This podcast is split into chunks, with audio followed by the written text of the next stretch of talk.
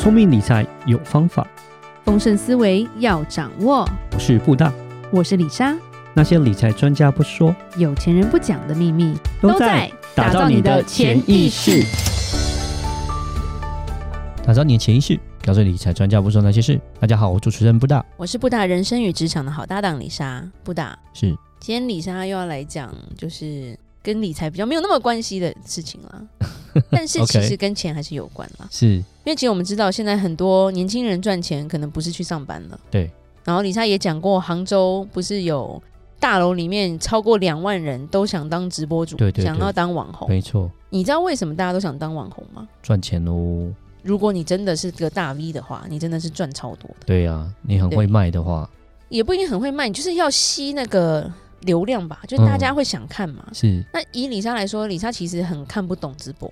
嗯。因为就会觉得啊，不就在卖东西？嗯，Walkie 菜奇亚姆西嘛也是这样啊。嗯，夜市以前不是有表演那个可以把头发一直梳开的那种啊？对对对对对对对对对。但李莎有买，没有，因为现场有那个表演的感觉，感觉，然后就觉得哎，对，很真的好神奇这样子，你就觉得想买。然后就把那头发弄得超乱，然后开始梳，然后哎哎，这个可以这样子。嗯，对。但是李莎在看过很多直播都看不太下去，就要么就是李莎就颜值觉得太差，嗯，或者是说哎就是。吸引不到了，就觉得他卖东西的那个目的太强了。嗯，那当然之前有讲过那个东方严选，就是俞敏洪他的那个直播，是因为他有很多教育的那个一些内容嘛，对，所以是蛮特别。那今天其实李莎要再讲一个在中国非常厉害的直播主。OK，重点是李莎不会觉得他的无聊哎、因为李莎最近都会在看，然后布大就觉得你到底在笑什么，然后李莎就会把好笑的传给布大看就对了。嗯，叫做疯狂小杨哥。嗯，对，其实他在中国非常红。为什么？你知道台湾最多粉丝的 YouTuber 大概有多少人？三百多万吧。嗯，那你说老高多少？五百多万吧。对对对对对。疯狂小杨哥在抖音拥有上亿的粉丝，好可怕。对，五百万、一千万，哇，二十几倍。对对 对，很可怕。他九五年生的，嗯，是一对双胞胎啦。然后他在快手平台，就是中国的快手平台，也有超过五千万的粉丝了。嗯，这数据是去年底的哦，我今年不知道他有没有更多。哇，好可怕。对，那其实小杨哥不姓杨，他姓张，他叫张庆阳啊，真的哦。对。所以他们就叫大小杨哥。是，那先来讲一下他们的背景。是，那再来讲说他们现在到底做的多好。其实大小杨他们两岁的时候，他们不是一个有钱人家的小孩，他们在安徽的不是大城市出生的。然后可是因为家里没有钱，其实在中国有很多都是留守儿童。嗯，什么叫留守儿童？就是父母必须要去别的城市工作，是，然后家里就是留给年迈的爷爷奶奶或者是外公外婆在带。对。这这叫留守儿童。其实我们就会知道说，可能一年只能见那么一次父母，但是不得不啦，经济的关系。然后加上中国实在很大，对，他去打工不是高铁一个小时、两个小时可以到的，嗯，可能真的是要翻山越岭才能回到家。交通不是那么方便。对，所以他小杨哥他们是阿公阿妈带大的，然后父母就是一直带钱回来，但是他们其实。现在是跟父母关系非常非常好。我觉得他们为什么会那么红，是因为他们的个性，他们很惜福。嗯，对。那先讲一下他们是怎么起家。那后来他们到初中，他们身上初中还多省，你知道吗？因为他们初中的学校离家里有大概七公里的远。嗯。然后为了上学方便，他们没有搭公车，因为公车要钱，所以爸爸帮他们一人买了一台二手自行车。嗯。国中三年就是这样子骑过去，骑回来，骑脚踏车这样子，这根本就超厉害，那体力超好吧？嗯，对。然后学校的早餐是要一块钱的人民币。嗯，在二零零七年的时候，算是很便宜，蛮便宜。二零零七年才一块人民币，对，五块钱台币，那很便宜啊。对，但是两兄弟为了省这一块钱，他们每天早上是五点起来，五点起来在家就煮煮稀饭，啊，自己煮就不自己煮自己吃，就不要买。嗯。对，然后再骑车过去。嗯，对，然后他们也不花交通费，也不花饭钱，就对了。嗯，对，一直到高中的时候，他们才开始寄宿生活，就是必须要住校，嗯，因为就真的很远了。然后他们加入互联网平台是在二零一五年的时候，哇，其实也算是稍微早一点的吧，是早开始的。其实那时候疯狂小杨哥他们这个网络账号并不是一开始就在带货的了，嗯，因为直播带货也是这几年而已嘛。对，他们一开始是好玩，他们就是。大杨哥一直在整小杨哥，哦、就是哥哥一直在搞搞笑搞笑的搞笑拍他弟，对，然后或者是就是吓他弟那种的那种短视频。那因为哥哥就比较安静一个人，所以他一直到现在，其实他很多影片还是哥哥在做的。嗯，而且最省钱就是哥哥从头到尾都在剪片，所以他说有时候他们出外景，现在因为红了嘛，他说整个譬如说整个高铁哥哥都不会睡觉，嗯，因为他必须要拍沿路的情景，然后再回去剪接，嗯、是。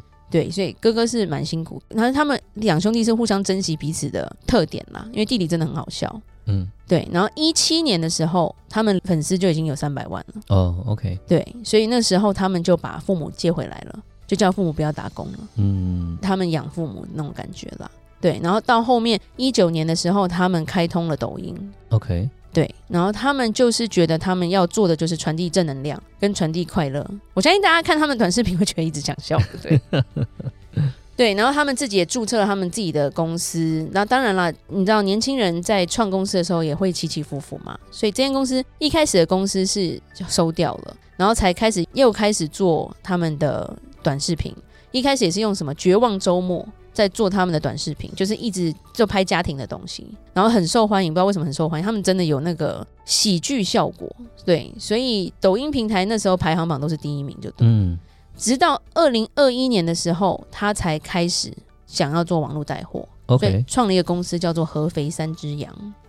好可爱的名字，很可爱。而且现在他们是花了好几亿买了整栋大楼的那种。嗯，对，台湾没有 YouTuber 可以买买得起整栋大楼。嗯，而且我看到他的工地真的是有够大，就对了。然后要讲一下他有多厉害，他今年缴的税是人民币两亿，好可怕。他发的薪水也超过人民币上亿。嗯，对。那因为他现在有五个徒弟啊，到时候会稍稍微再讲一下就对了。那他们。开的公司当然就是各自有持股这样子啊，然后中间也做了非常多非常多的公益活动，甚至是说有些地方有灾难，他们就是开着卡车，因为他们真的是打过很多工的人，所以连卡车都开得动，嗯，直接卡车，然后物资就直接就送下去，就是是是，对。那其实疯狂小杨哥李莎要讲的是。他们这样子持续做来，其实为什么很多人想要当网红当不了，或者是年轻人想要带货，发现没有人看那种感觉，甚至我觉得女生比较辛苦的是，女生通常比较需要出卖自己的色相吧。嗯，他厉害的是大小杨哥，第一个他们不是那种超帅的人嘛。嗯，对，因为明星还是比较帅嘛。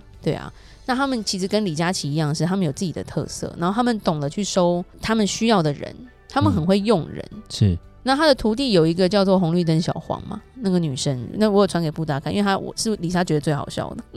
有有，我有看，我有看，他还会，他好像是对，他是厦门人嘛，所以他会讲闽南话。对，虽然他跟我们的台语的腔有一点不一样，但基本上是 发音是。但他常常用台语去讲小杨哥什么马就拖汤。嗯嗯 嗯。然后，然后重点是他，因为他那个是直播，所以他没有办法剪辑，你就会觉得那个直播感很好笑。然后当他们一群人在卖吃的时候，每个都吃起来的时候，那个感觉也很好笑。那因为李莎还有看他们吃燕窝，就是小黄就一疯狂一直把燕窝吞下去。他就说，因为那个养颜美容，对，然后很贵。然后我觉得厉害的是说，他用了好几个人，譬如说李莎刚刚讲的那个红绿灯小黄，对，红绿灯小黄他厉害的点是什么？其实他厉害的点是他非常不顾形象，嗯，就是女生可以放的这么开，长得也不丑啦，没有很丑啦，对，放的超级开，然后从跳舞。到什么搞笑，然后甚至他从来没有出卖色相，对，对他就是说你要讲他是漂亮，他也不漂亮啊，就是哦普通，对他就是蛮自然的，对，然后。还有一个是专门卖保养品的那个女生，蛮厉害的是，他们这几年就是她每一天她的直播其实都是超过四个小时以上，嗯，每一天其实跟李佳琦那时候一样，生病了也得上就对了。那他们这个团队厉害是各自有各自的强项，一个是美容的，叫不知道什么小七还是什么的，反正他就是专门研究美容美容产品的，然后他的说服力真的很高，因为真的李莎会看到很多人网络上写说。请问小杨哥代言的东西台湾买得到吗？台湾可以加一吗？嗯，对，因为他皮肤真的是好到你觉得你很想买，而且甚至是小杨哥以前他们男生嘛，脸上痘疤很多，现在都没有了。然后还有一个是健身的，嗯，那个男的也长得很好笑。然后他自己他会让他自己的人也开自己的直播，嗯，然后可能不一定是要卖货啦，像健身他就会教大家健身，长得很好笑。但是他健身的时候直播，他就会开始。跟观众对骂或拉黑对方，譬如说，他说有人问他说：“请问六块腹肌三天内可以练成吗？” 然后他就在里面爆炸：“ 你你没救了啦！”拉黑 拉黑这样子，反正就是这个效果是蛮好的。然后家里现在爸爸妈妈有时候也会入镜头就对了。嗯，然后小杨哥其实厉害的是这个弟弟，他之前那个绝望周末就是因为弟弟很爱打电动，嗯，所以大杨哥一直在拍他，然后就一直搞死他，就是电动一直让他就突然突然关掉啊，突然叫他爸揍他啊，那种感觉啦。反正我觉得他们是很会想题材、很真实的一群人啦。然后做到现在，讲一句话，他的大楼他花了人民币一亿多元买下了一个已经倒闭的一间大楼，嗯，就是一个像是公司吧。然后他要重新再装潢，嗯，然后重新打地，就是很多东西要重新盖，然后甚至是他对他的员工也都是，我觉得非常非常慷慨吧，嗯，但是他们又不是那种全身都是名牌那种哦，嗯，因为其实我们到后面看到很多，譬如说网红，他们到后面就会沦落于炫富这一块吧。嗯、对，就会开始。你看我开名车，你看我现在做多少，然后或者是很多人就会开始收藏东西嘛，对不对？不要对号入座。可能就是说啊，我小时候没有完成的梦想，我现在就要收集什么鞋啊、对啊玩具啊。是啊，但是对他们来说，他们很有趣的是，他们一直是在积极的帮大家脱贫吧。我觉得，嗯，甚至是说他们做非常非常多的公益的空间，甚至他对他的徒弟，像有一个男生，他们就说，哎，他的工资。这样子够吗？为什么他要自己开直播？是不是因为他缺钱？是因为工资给太少？结果他就开一个澄清的那个直播，那时候就大家吓到。然后那个那个男生就自己讲说：“嗯，其实我直播还是有有在做。为什么我要自己做直播？是因为我想赚更多。嗯，主要是他那时候是外地来的嘛，他想要有地方住。嗯、对，然后他要去租房子。结果大小杨哥跟他说：‘你租房子干嘛？我房子先帮你买了。哇，我先帮你出这笔钱，嗯、然后不用利息，你慢慢还就好了。’嗯。”那变成说，他现在帮他们工作很一部分，可能就是要还这个房子的钱。嗯、但是他另外在开直播，是因为他想要娶妻生小孩。嗯，对，那就是人家误会就不一样了嘛。人家以为说，哦，你是被虐待，所以你还要再去兼差，不是？是因为大强哥对他太好了。嗯，然后就是他的员工就是有车子啊什么，反正他们就会说先帮你买好了，对吧、啊？嗯、就是变成说他们的人缘也非常非常的好。是，对，其实他们的销售跟东方甄选都是前两名啊。嗯。因为我说俞敏洪也是出发的立场，也是不是为了赚大钱就好了那种感觉，他是在教育人民嘛，是是是，这边是很多是在回馈人民嘛，嗯、所以我觉得很厉害是他们因为他们的这个坚持，所以他们选择的东西反而你会觉得都有这个品质的保证，而不是说哦，我今天这个的比较好赚，我就去带这个货，就是不要为卖而卖这种感觉啊，那他们是真的是赚钱。